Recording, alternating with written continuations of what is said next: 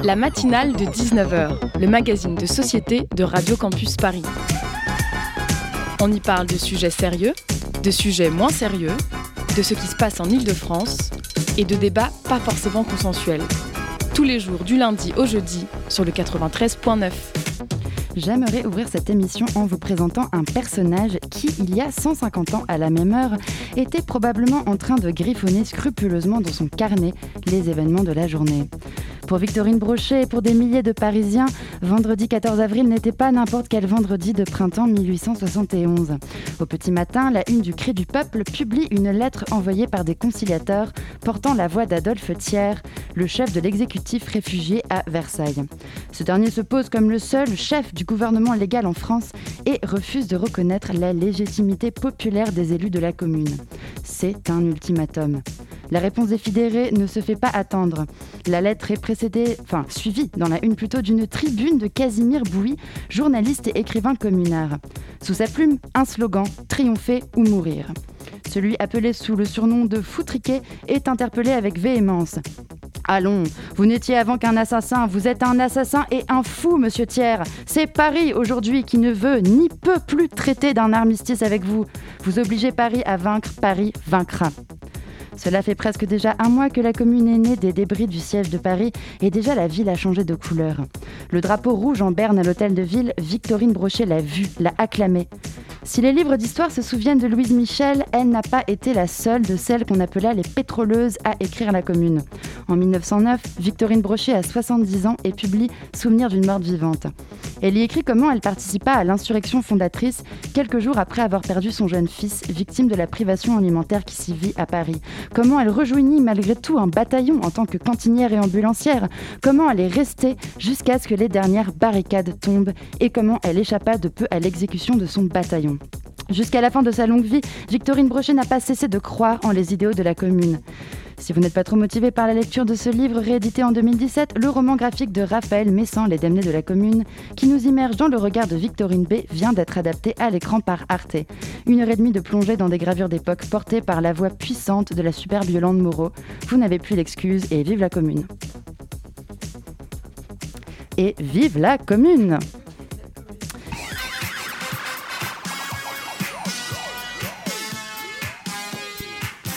Ce soir, ce n'est pas Victorine Brochet qui a l'honneur de notre grand sujet, mais il sera question d'histoire, de femmes et de points levés.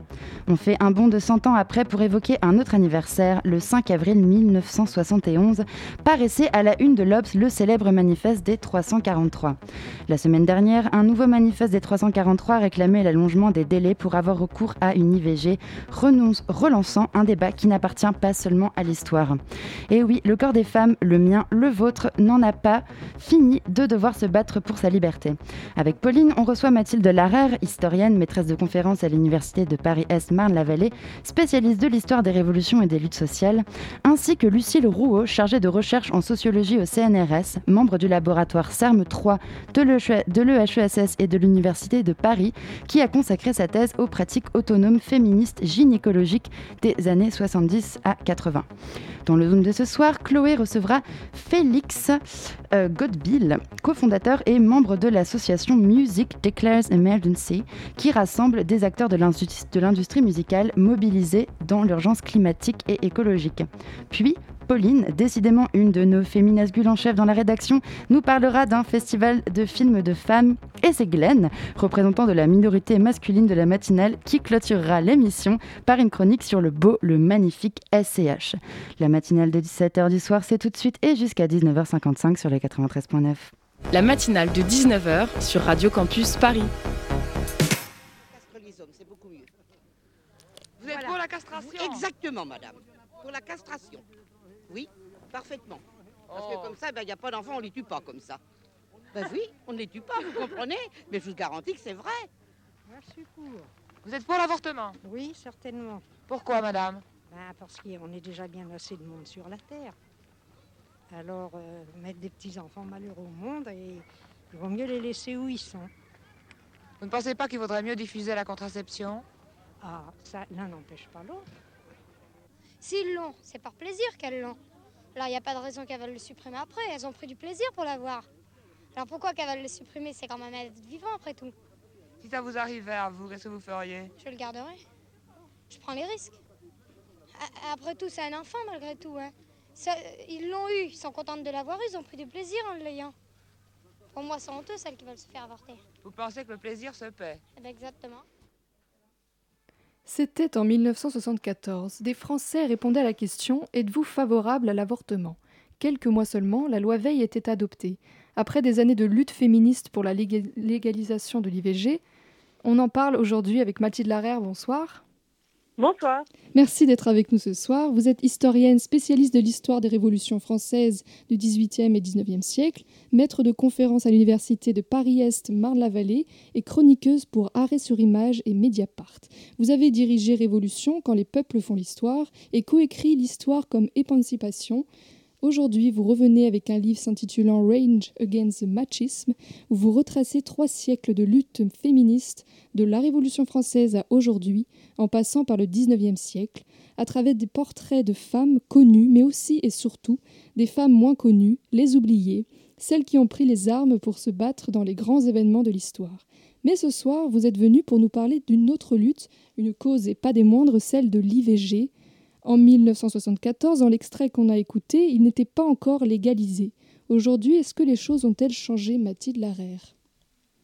Bah, Aujourd'hui, il est légalisé, donc c'est quand même un sacré changement. Oui, mais est-ce oui, oui, que les mentalités, en fait, ont changé? Est-ce que les mentalités ont changé? Les mentalités, oui, quand même. Après, il y a toujours, euh, il y a toujours des résistances, euh, il y a toujours euh, des milieux, euh, soit pour des raisons religieuses, d'ailleurs essentiellement pour des raisons religieuses, qui, euh, qui euh, soit s'opposent, euh, soit s'opposent à l'IVG, soit en ont une image complètement faussée. Ce qu'on voyait bien dans votre extrait, c'est l'idée, elles ont pris du plaisir, elles vont payer, cette idée que le plaisir se paye, cette idée que euh, que c'est, c'est- en plus ça associe l'avortement à la jeune fille euh, qui a fait n'importe quoi. euh, donc euh, ces idées reçues euh, sur, euh, sur l'avortement existent toujours. hein. On, sait, maintenant que l'essentiel des femmes qui ont recours à l'IVG sont plutôt des femmes qui ont déjà quelques enfants, un, deux, parfois trois, et qui juste en veulent pas un supplémentaire. C'est le plus, le plus souvent dans ces cas-là qu'il y a recours à l'avortement. Ne serait-ce que parce que les stérilés marchent pas bien. Alors, le 5 avril dernier, on célébrait les 50 ans d'un texte resté dans l'histoire, celui du manifeste des 343. Cette tribune du 5 avril, donc 71, consignée par 343 femmes, ouvrait avec fracas le début à l'égalisation du droit à l'avortement Le en débat. France. Le débat. Pouvez-vous nous raconter dans quel contexte cela s'est fait? Alors c'est dans un contexte donc d'interdiction de l'IVG avec euh, tout ce que ça implique euh, de, de- de parcours euh, atroces pour, euh, pour les femmes. D'abord une angoisse à chaque sexualité, euh, la peur d'être enceinte hein, parce que les... les- faut- évidemment la pilule existe hein, à, à l'époque hein, puisqu'il y a eu la loi Neuwirth, mais euh, les délais, les décrets euh, d'application euh, de la de la loi Neuwirth n'ayant pas été votés, euh, en fait, il est encore très difficile pour Mm. euh, un très grand nombre de femmes d'avoir accès à la pilule contraceptive. Donc déjà, il, faut, il, y a, il y a cette difficulté. Euh, ensuite, il y a tout un tas de situations euh, où euh, la pilule ne fonctionne pas, où la femme, ne- de toute façon, n'a pas d'autre moyen de contraception. Donc il y a beaucoup de femmes qui ont recours à l'avortement. On considère qu'à la veille de la loi Veil, c'est le cas de dire, la veille de la loi Veil, il y a un million de femmes qui avortent par an en France. Donc c'est c'est considérable. C'est hein. euh, considérable, absolument, Pardon? Oui, tout à fait, c'est c'est énorme. Et Ah ouais.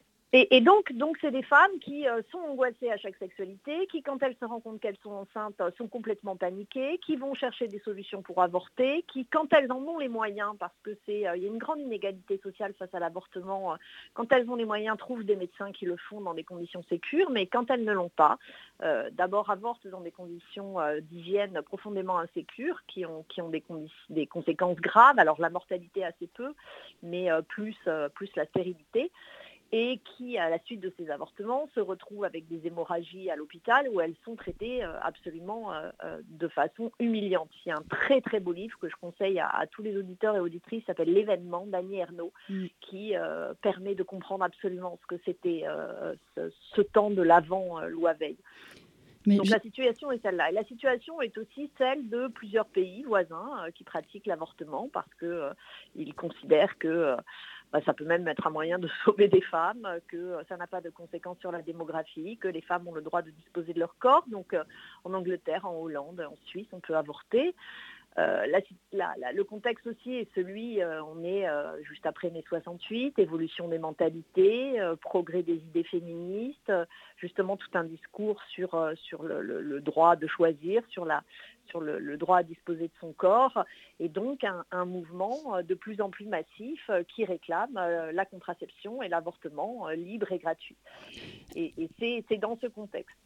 Peut-être juste pour rajouter un truc, même si j'ai tendance, euh, je sais, à garder un peu la, parole. Euh, on va être, alors pas au moment du manifeste, mais juste après, en fait, euh, des groupes de femmes vont se mettre à organiser des avortements qu'on appelle les avortements Carman, qui sont des avortements pratiqués entre femmes avec une méthode beaucoup moins dangereuse et invasive que, que ne pouvait être le curtage qui existait avant. Et en fait, on est à un moment où euh, l'avortement se développe. L'avortement se développe dans des pratiques de sororité et de, et de tendresse et de soutien entre femmes, et euh, qui est un avortement beaucoup moins euh, dangereux pour les femmes. Et ça, ça inquiète terriblement le gouvernement, ces, groupes Carman et ces méthodes de self-help des femmes qui avortent. Et eh ben justement, la première démonstration de la méthode Carman en France a été réalisée dans l'appartement de l'actrice et militante Delphine Serig. Euh, et c'était un, véritable geste politique euh, de le faire ça et de le revendiquer. D'ailleurs, ça a été euh, filmé. Qu'est-ce que, du coup, cette, cette, démonstration de cet avortement via la méthode Carman a permis dans l'avancée de la lutte pour la légalisation de l'IVG En fait, ça a permis parce que, parce que de facto, les femmes arrivaient à se saisir finalement de l'avortement et, et et à se saisir euh, sans contrôle de l'État, mais aussi sans contrôle des médecins. Et, euh, par ailleurs, comme la mortalité euh, des femmes suite aux avortements s'effondre du fait de la méthode Carman, hein, dans, c'est très net dans les courbes, hein, le nombre de femmes qui meurent est, beaucoup moins faible. Résultat aussi, ça fait moins peur aux femmes hein, qui peuvent avoir euh, plus facilement recours aux avortements. Mm. Donc c'est la panique dans, dans les gouvernements. Euh, on, raconte que quand euh, Simone Veil fait la passation de pouvoir avec l'ancien ministre de la Santé, auquel elle succède, Poniatowski, il lui dit dépêchez-vous de faire voter une loi sur l'avortement, sinon un jour vous allez arriver dans votre bureau et il y aura des femmes qui pratiqueront un avortement Carman euh, sur, euh, sur votre bureau. Donc, euh, donc en fait, ça, ça a mis une pression très importante. Et résultat, la loi Veil, elle va mettre fin, alors pas à la méthode Carman qui sera pratiquée en hôpital, mais en revanche, elle va mettre fin à toute la philosophie qui était autour des avortements Carman, à savoir des femmes qui se rassemblent, qui se soutiennent, qui, qui, parlent de leurs problèmes euh, et, qui, ensemble, dans un esprit euh, de sororité, euh, avortent. Et ça, par contre, ça va être détruit par la loi Veil. Alors, si l'IVG est légalisé par les lois Veil, il n'est pas encore remboursé par la Sécu. L'avortement légal est-il resté un peu un privilège pour les femmes qui pouvaient se le permettre? Les femmes qui avaient les moyens pouvaient-elles avorter dans de bonnes ou meilleures conditions? Alors, il est, il est gratuit pour, pour les, sur des critères de, sociaux. Mm. Donc effectivement, il n'est pas remboursé, mais euh, il y a une clause de la loi qui, euh, qui reconnaît euh, le remboursement, la gratuité sur des critères sociaux. Mais effectivement, c'est un combat qu'il va ensuite falloir mener et qui, sera long, hein, parce qu'il y aura d'abord la loi Yvette Roudy sous la présidence de Mitterrand, qui, alors qui n'a pas réussi à arracher le financement par la sécurité sociale, mais par un fonds budgétaire voté à part. Et ensuite, c'est dans la loi euh, Najat Vallaud-Belkacem qu'il y a eu euh, euh, le remboursement par la sécurité sociale. Donc non, il n'y a pas, il y a quand même cette, il y, eu ce souci. Après, c'est la difficulté et, la, et le risque d'humiliation à devoir montrer que l'on n'a pas les moyens de se payer son avortement. Mais comme après les avortements sont à l'hôpital, les les conditions d'avortement ne sont pas différentes entre les femmes les moins aisées et les autres, alors qu'avant, euh, c'était vraiment ça la différence. Les femmes aisées partaient, en fait, elles faisaient des voyages euh, en Angleterre ou en Suisse, ou alors elles trouvaient des médecins qui le faisaient, et, elles ne prenaient pas de risques dans leur avortement, alors que les femmes des classes populaires prenaient des risques énormes en avortant.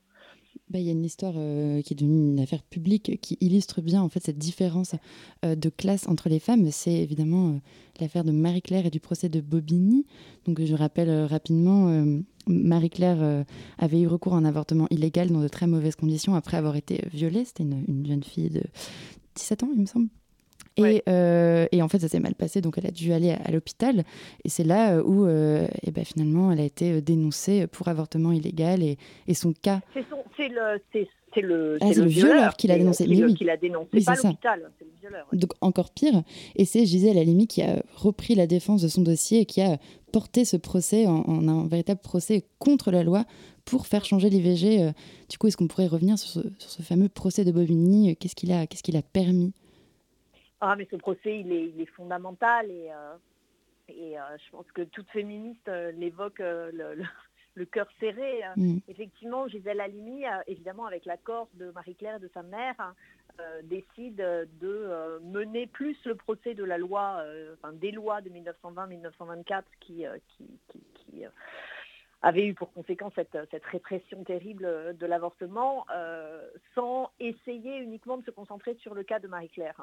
Et euh, c'était un risque, hein, parce que parce qu'au bout du compte, euh, il y avait des moyens, euh, les avocats savaient faire comment, euh, comment défendre une, une, jeune avortée ou une avortée de toute façon et une avorteuse. Mais là, elle prend le risque de la confrontation en fait en prétoire. Mais c'est un risque politique euh, qu'elle assume et qu'elle assume avec, euh, avec, les, avec les, les, les, deux accusés, les trois d'ailleurs, parce qu'il y a aussi la faiseuse d'ange dans, dans l'affaire. Mm. Et en fait, elle va, elle va faire venir à la tribune euh, tout un tas d'illustres témoins, de personnalités politiques. En fait, elle en fait, elle, elle, fait ce qui est un classique dans l'histoire judiciaire. Hein, elle transforme la tribune en, en prétoire politique. Et, euh, et, comme le, verdict final hein, est euh, la, la, relaxe de Marie-Claire et la condamnation à des peines extrêmement faibles au regard de la loi euh, de, l'avorteuse, ça fait changer l'opinion publique. Hein. On, a, on, a, un sondage juste après le, le procès, euh, le procès de, de Marie-Claire qui montre que l'opinion publique a basculé en faveur euh, de, de l'IVG, parce que dans, dans, le reportage que vous montrez, on a l'impression que c'était 50-50, mais, euh, mais en fait, l'opinion publique était majoritairement favorable à l'IVG dans, dans, ces années-là. Et c'est surtout aussi que les féministes qui sont à ce moment-là assez bien organisées, hein, le MLF a vu le jour, le, le l'association Choisir de Gisèle Halimi aussi, le planning familial, bientôt le MLAC. D'autres groupes féministes vont soutenir profondément euh, euh, Gisèle et Marie-Claire et sa mère dans ce combat avec euh, elles sont présentes à, toutes les, à toutes les audiences, il y a, il y a des, des, tracts, des associations, des manifestations. Donc c'est un grand moment de mobilisation féministe. Mmh. Merci beaucoup. La dure loi de la radio fait que le temps passe trop vite ici. Euh, merci Mathilde Larrière d'avoir été avec nous ce soir. Je rappelle que vous êtes historienne, maîtresse de conférences à l'Université de Paris-Est Marne-la-Vallée, spécialiste de l'histoire des révolutions et des luttes sociales. On continue ce grand sujet sur l'IVG avec notre deuxième invitée Lucille Rouault dans quelques instants après une courte pause musicale. C'est temps de ces soirs sous de nuit que l'on n'oubliera jamais Les passants s'égarent lorsqu'ils entendent chanter. L'un de pris d'un violent désir à voir d'un peu plus près. Son plumage doré en attire plus d'un.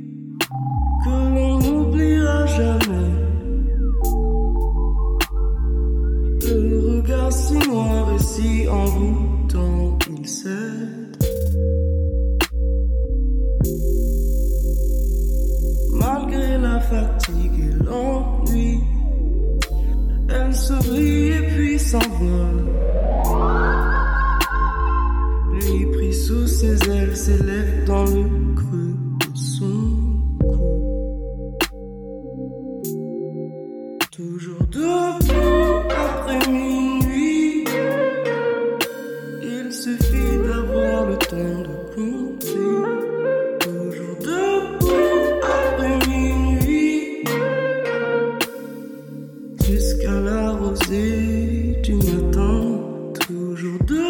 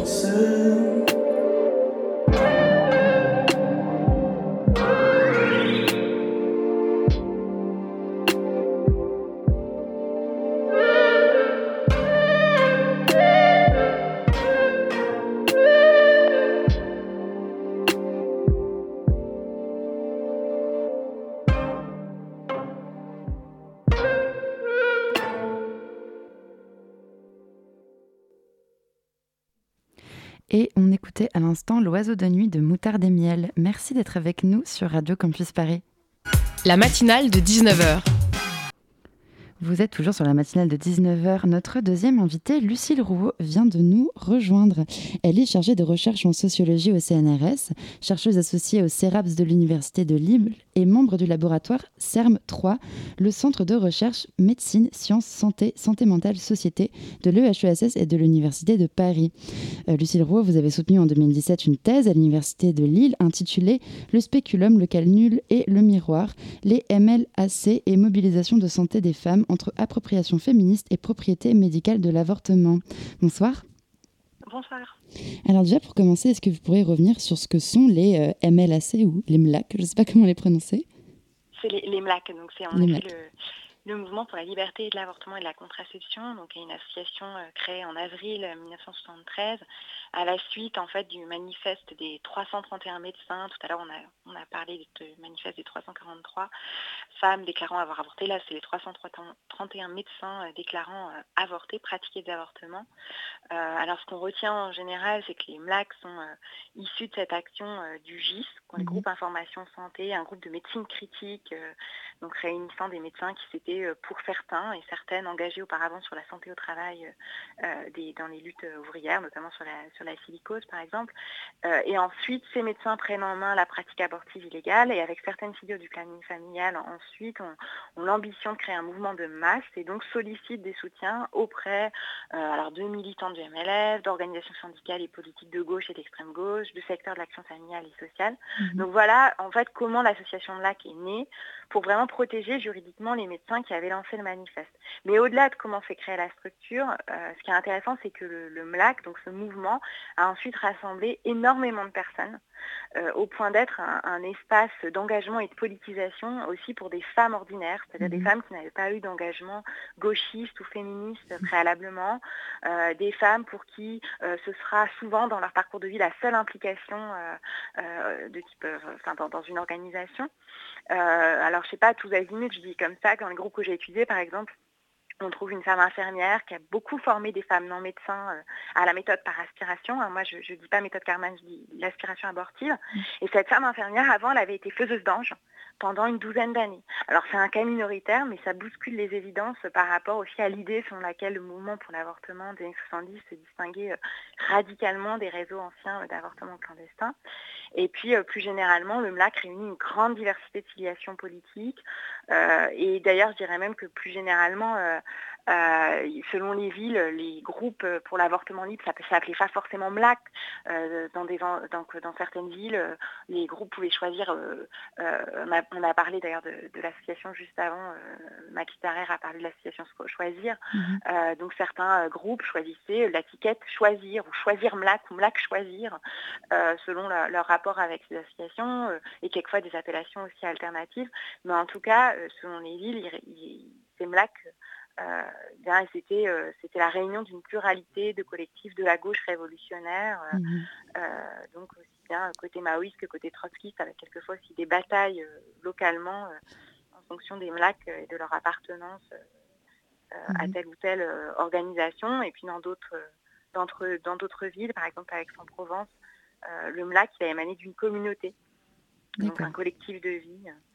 Euh, donc voilà, pour vous dire un peu la, diversité de ces groupes euh, euh, qui étaient très très nombreux dans les années 73-74.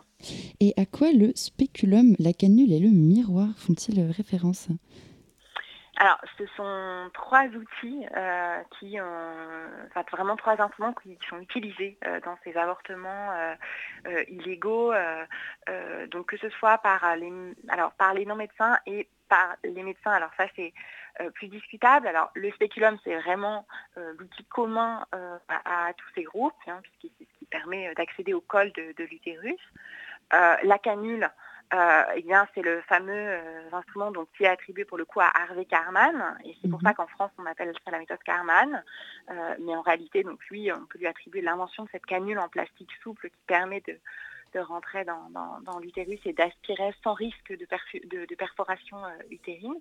Et puis le miroir, alors ça c'est plus compliqué, euh, c'est un instrument euh, donc, qui, est vraiment l'instrument de clé de la réappropriation, d'une démarche de réappropriation de leur corps par les femmes et qu'ont introduit des féministes aux États-Unis euh, donc dans ces démarches notamment de self-help, mais euh, aussi euh, donc d'avortement, pour montrer aux femmes, donc à, l'aide du spéculum et, aussi d'une lampe torche, de montrer eh bien l'intérieur, le, vagin, le, col de mmh, l'utérus.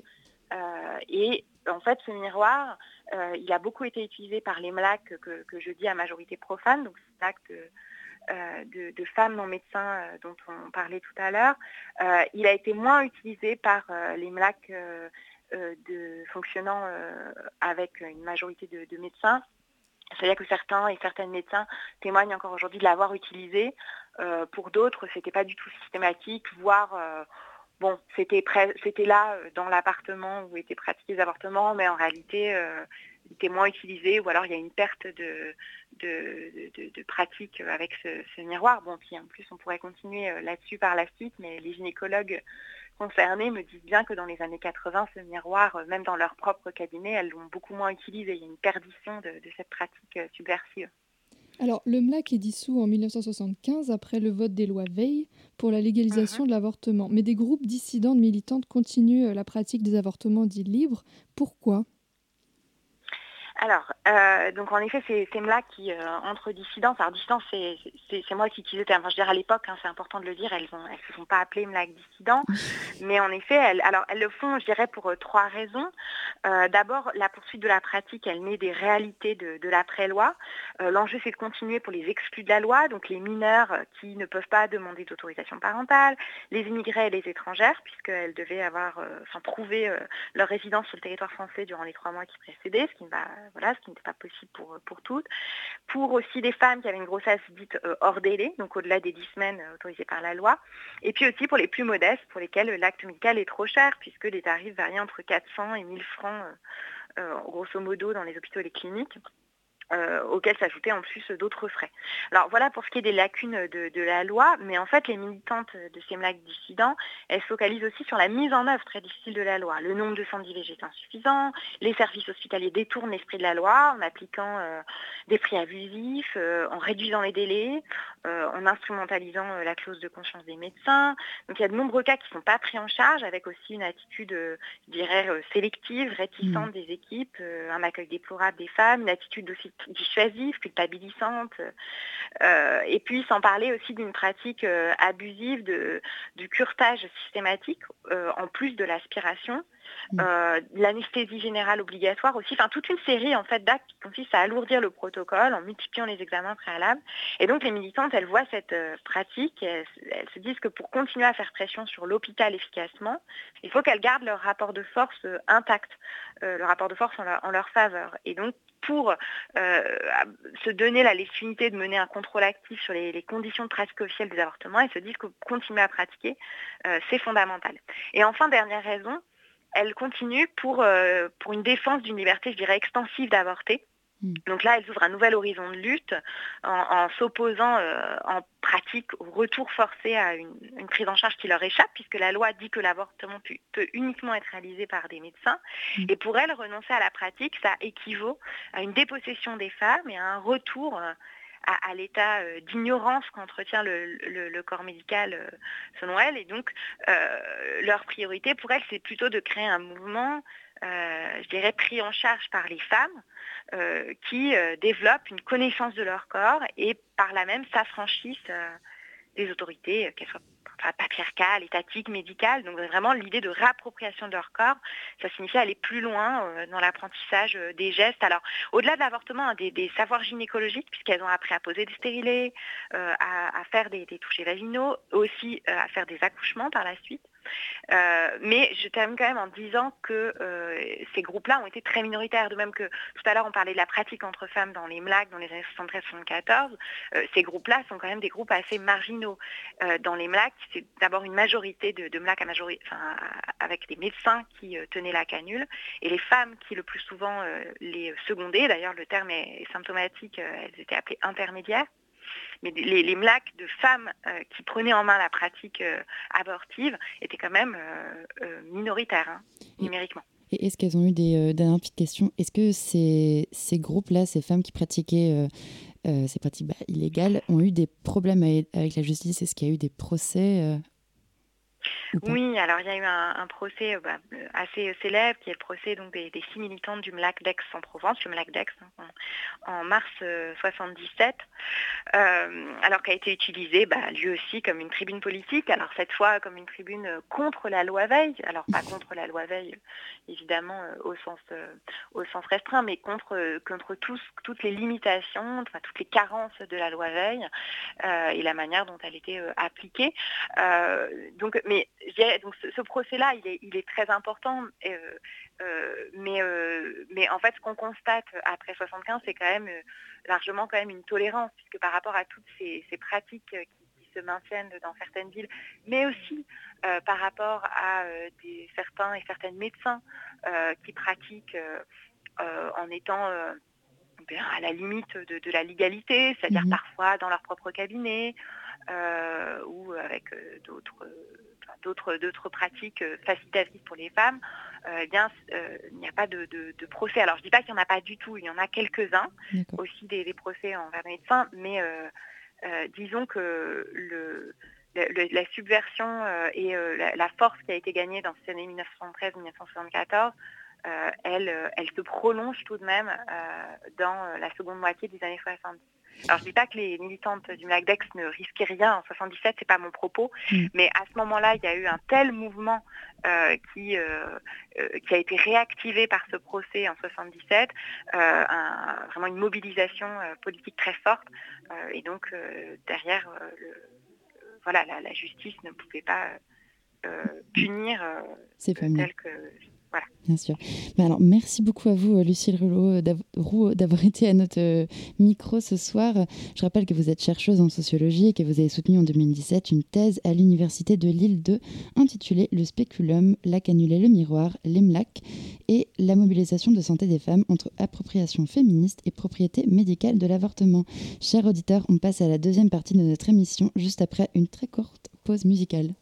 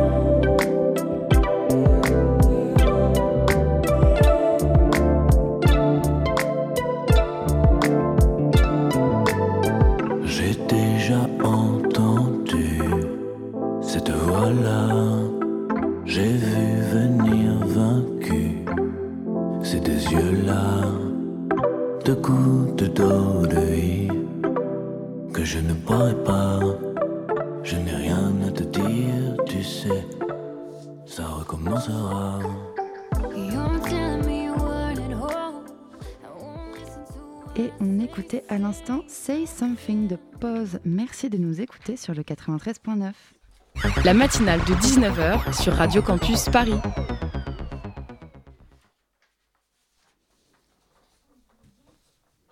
Et tout de suite, une chronique de Pauline. Après ce cours, son intro. Eh bien non, parce que en fait, cette semaine... Alors bonsoir Pauline. Cette semaine s'est clôturé le 43e Festival de films de femmes de Créteil, un événement qui se tenait cette année entièrement en ligne. Pauline, tu as pu regarder certains films et documentaires ainsi que le palmarès qui se tenait dimanche dernier. Peux-tu nous en dire un petit peu plus sur ce festival qui met chaque année à l'honneur la culture et les femmes? Et oui, bien que cette année elle se soit entièrement déroulée en ligne, cette 43e édition du Festival international de films de femmes nous a pas empêché de nous faire voyager. Au programme, plus d'une vingtaine de films courts ou longs métrages, des documentaires et même des rencontres virtuelles avec des réalisatrices. Un hommage émouvant, celui de Cecilia Manghini, grande pionnière du cinéma documentaire italien qui nous a quittés en janvier dernier. Également au menu, une jolie rétrospective Nicole Stéphane et Marguerite Duras, ainsi qu'une invitée d'honneur, Aïssa Maïga, et son poignant documentaire Regard noir qui s'interroge sur la visibilité des femmes noires dans le cinéma aujourd'hui. Et ce qui me révolte également, c'est le fait que notre industrie a une responsabilité énorme. Et donc quand on produit des images, quand on produit des figures, des stéréotypes, ça a un impact sur la vie des gens dans la société, dans tout le reste de la société. Et donc ce malaise, pour moi, il est révélateur d'une cécité de mon milieu, du milieu que j'adore. Moi, j'adore mon métier, vraiment. Je... Nous ne sommes pas des personnes aigries. On a une colère qui est légitime et elle repose sur des faits qu'on traverse, qu'on vit, mais également des données chiffrées auxquelles on a accès aujourd'hui et qui permettent de dire qu'il y a une véritable inégalité. Un regard, ou plutôt des regards, ceux que plusieurs femmes ont choisi de poser sur leur société. Si aujourd'hui 20% des films sont réalisés par des femmes, et même si ce chiffre est faible, c'est un record. J'ai donc voulu en savoir plus sur la place qu'occupent les femmes dans le cinéma et dans la culture. À travers l'histoire, à travers le monde, les femmes se sont toujours confrontées à plus de difficultés pour faire valoir leurs droits, leurs aspirations à l'égalité, mais aussi pour leur reconnaissance dans l'art et la culture. Car l'art a longtemps été le domaine des hommes. Pourtant, des femmes dans l'art, il y en a eu, beaucoup. Mais pour pouvoir rentrer dans ce que l'on nomme l'histoire de l'art, encore faut-il être reconnu et donc récompensé. Or, c'est loin, loin d'être le cas, et notamment dans le cinéma. Pour n'en citer qu'une, et pas des moindres, la réalisatrice Alice Guy, première femme à réaliser des longs métrages, et qui plus est, de fiction, alors que le cinéma n'était qu'à ses débuts. Mais les choses changent au cours des années 70, avec un moteur essentiel, le public. Un public nouveau, qui désire échapper à une culture monosexuée. Et c'est devant l'intérêt croissant de ce nouveau public que se crée en 1978 le Festival de films de femmes, qui est certainement l'une des plus belles réussites de ce féminisme artistique des années 70. Les premières éditions se tiennent d'abord à Sceaux, puis, devant l'intérêt croissant du public, le festival s'implante à Créteil, un lieu artistique. Les fondatrices, Jackie Buet et Elisabeth Tréhard, ont donc eu l'intuition de cette percée à la fois historique et artistique, leur but étant de défendre le cinéma des femmes du monde entier. En prenant l'initiative de favoriser un cinéma réalisé par des femmes, le festival fait le choix de lutter contre les censures, autocensures et d'ouvrir une porte aux professionnels du cinéma sur les circuits de distribution, de diffusion et de financement. En étant ouverts sur le monde entier, ils sondent à la fois les évolutions de la création et celles de la place des femmes dans les métiers du cinéma. Merci Pauline et bonsoir Chloé. Coucou. Tout de suite dans le Zoom, tu reçois, euh, excuse-moi, Félix Godbill du mouvement euh, Music Declares Emergency. Bonsoir euh, Zoé. Et bonsoir, Et bonsoir Félix, Godbill. Bonsoir. Bonsoir. Alors du coup, vous êtes un des fondateurs, vous, de Music Declares Emergency France. Donc rapidement, c'est un, c'est un groupe d'artistes, de professionnels de la musique et d'organisation qui se sont réunis pour déclarer l'état d'urgence climatique et écologique. Alors c'est un mouvement qui existe depuis 2019 en Angleterre et soutenu à l'international par de nombreux artistes. Je pense notamment à Billie Eilish ou encore le groupe Massive Attack. Et en France, c'est des artistes très différents comme le groupe iPhone iPhone, mais aussi Lord Esper- Esperanza, qui soutiennent ce mouvement et qui s'engagent pour l'environnement. Alors je voulais revenir rapidement sur la, la genèse de donc, euh, ce Music Declares Emergency France. Alors comment vous avez été sensibilisé à ce mouvement euh, anglais international et quel est le, à quel moment vous avez eu un déclic pour l'exporter en France? Comment ça s'est passé cette exportation? Comment s'est passée l'exportation? Euh, bah, Écoutez, dans un premier temps, ce qu'il faut savoir, c'est que le, la, chose est, la chose est connue, euh, je veux dire, l'urgence écologique et climatique est connue depuis un moment. Et donc, c'était, je pense, dans le, le cœur et les âmes de tous ceux qui constituent aujourd'hui l'association euh, Music Declares Emergency France. Euh, c'était déjà, euh, j'allais dire, avant, avant sa constitution dans nos, dans nos pensées. On était, sensible à la, question, on était sensible au fait de, vouloir, un peu bouger les lignes et de, de bouger les choses, et en tout cas de prendre part, nous, au changement qui est nécessaire. Et donc du coup, on s'est retrouvé, enfin moi, je suis pour ma part, j'ai plusieurs casquettes, je suis artiste, mais aussi producteur. Et euh, j'ai euh, contacté euh, Music Declares Emergency en, Angleterre en leur faisant part de mon intérêt pour leur mouvement.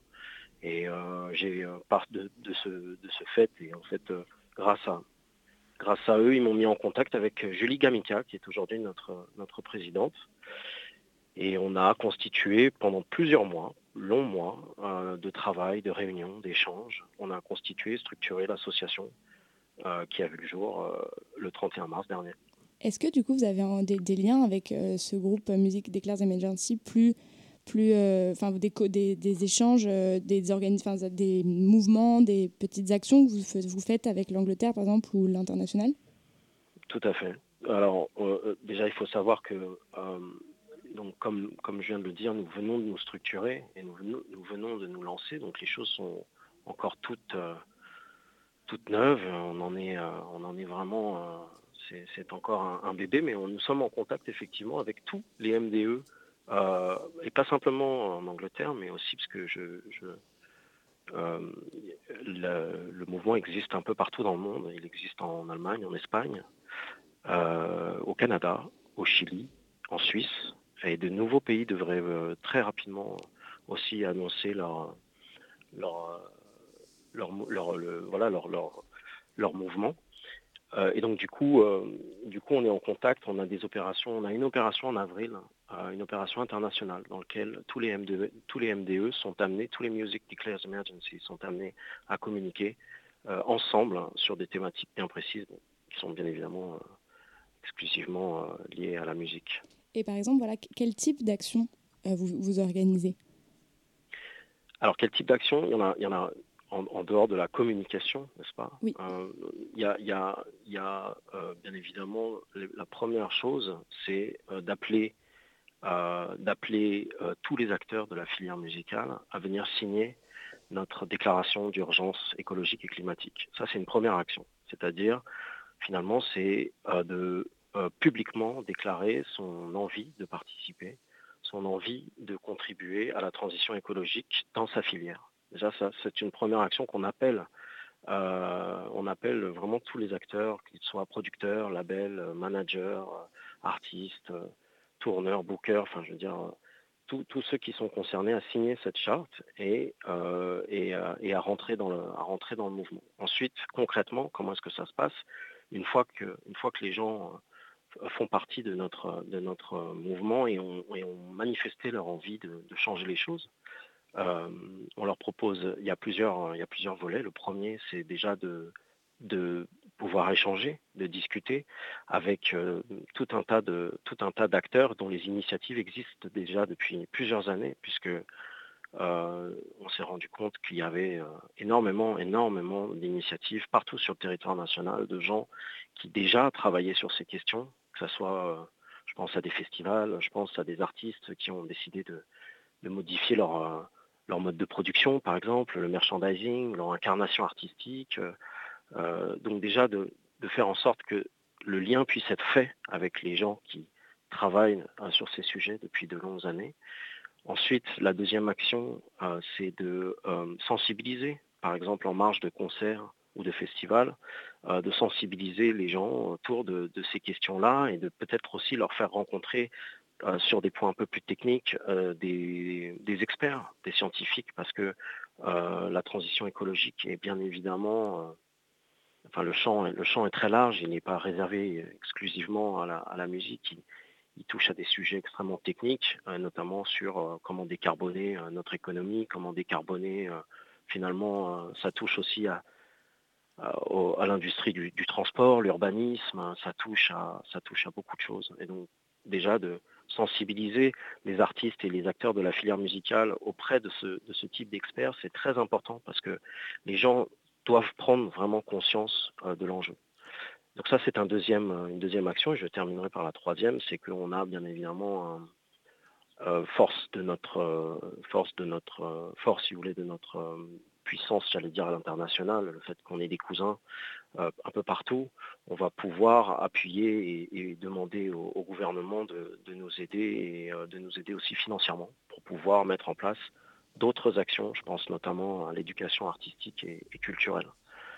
Eh bien, merci beaucoup euh, Félix Godby d'avoir été avec nous ce soir. Donc, je rappelle, vous êtes un des fondateurs de Music Declares Emergency France et j'invite euh, tout le monde, artiste ou non, à aller euh, consulter cette page, à aller consulter votre manifeste et à aller signer peut-être du coup cette pétition. Merci beaucoup. Cette charte, c'est une charte.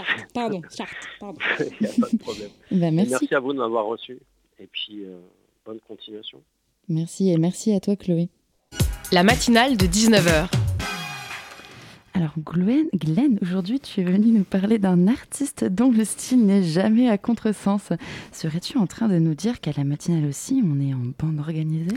Mais oui Magaté, aujourd'hui on parle du plus sapé des rappeurs marseillais, un véritable geek de la haute couture qui collectionne lunettes de soleil et disques de platine. Chers auditeurs, j'ai nommé SCH trop de soucis et j'ai trop de sap, hey. Uno nueve Colt 405. Je tire de loin si tu fais du penchak. Little Italy Mannschaft, hey. Juste une lettre, tu sais comment je m'appelle. La créatine, on coupe la mozzarella. J'ai l'essence, la science, la connaissance du truc. Vide un chargeur après le Buenos Aires. Ce que vous venez d'entendre, c'était le titre Manshaft du dernier album de SCH, Julius Partie 2. J'ai trop de soucis et j'ai trop de sap, nous dit-il dans cet extrait, première punchline du morceau. Trop de sap? Et oui, car SCH est un véritable connaisseur en la matière. J'aime beaucoup la mode, je m'intéresse à la Fashion Week, je regarde tout ce qui sort chez les nouveaux créateurs, expliquait-il il y a deux ans dans une interview pour le média Views.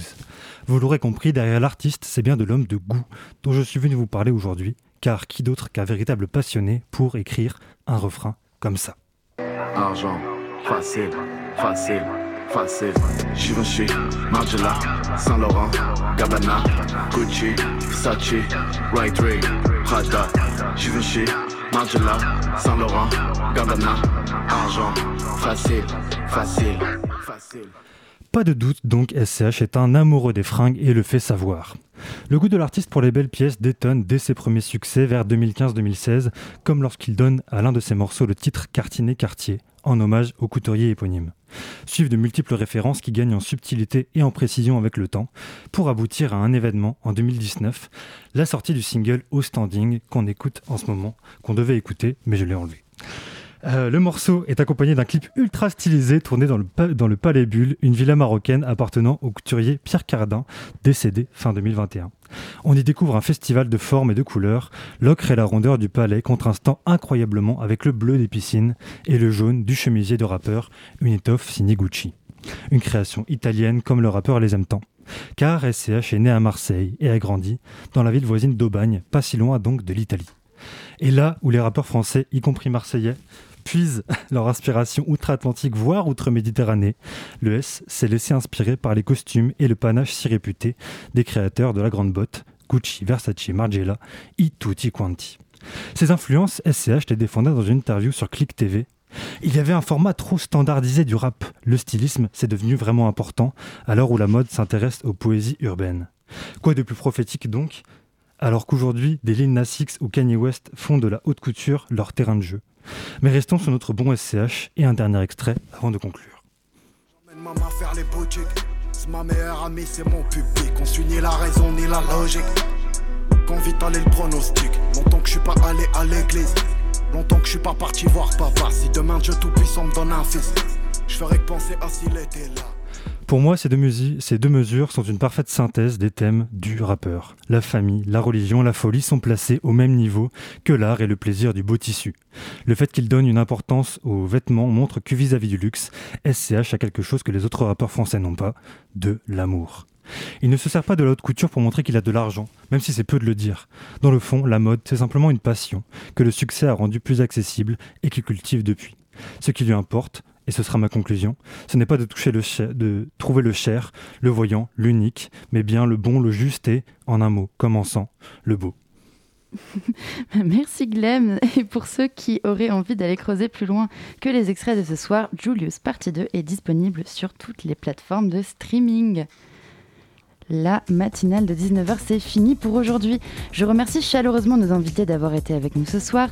Merci à Mathilde Larère et à Lucille Rouault de nous avoir éclairé sur l'IVG et son histoire. Merci à Félix Godbill de Musique Declares Emergency France. Merci à Pauline Rossano d'avoir préparé avec moi le grand sujet ainsi que pour ta belle chronique. Merci à Claude Bergeret pour le zoom tout en vert politique et en musique. Merci à Glenn Gillet pour sa chronique fashion. Merci à Elsa Gavinet, championne sans pareil des jingles dans ce royaume qu'elle a régi. Merci à Anaïs Martinez, notre étoile de coordinatrice. C'est notre dernière émission ensemble, alors je suis un petit peu triste. Et enfin, merci à vous, chers auditeurs, de nous avoir suivis sur le 93.9. La matinale de 19h, c'est fini, mais Extérieur Nuit prend les commandes. On parle de quoi ce soir dans l'émission des cinéphiles? Et euh, on parle de la série Le Serpent, dans laquelle Tarheim se mue en versatile tueur en série, ou encore de la comédie post-apocalyptique Love and Monsters.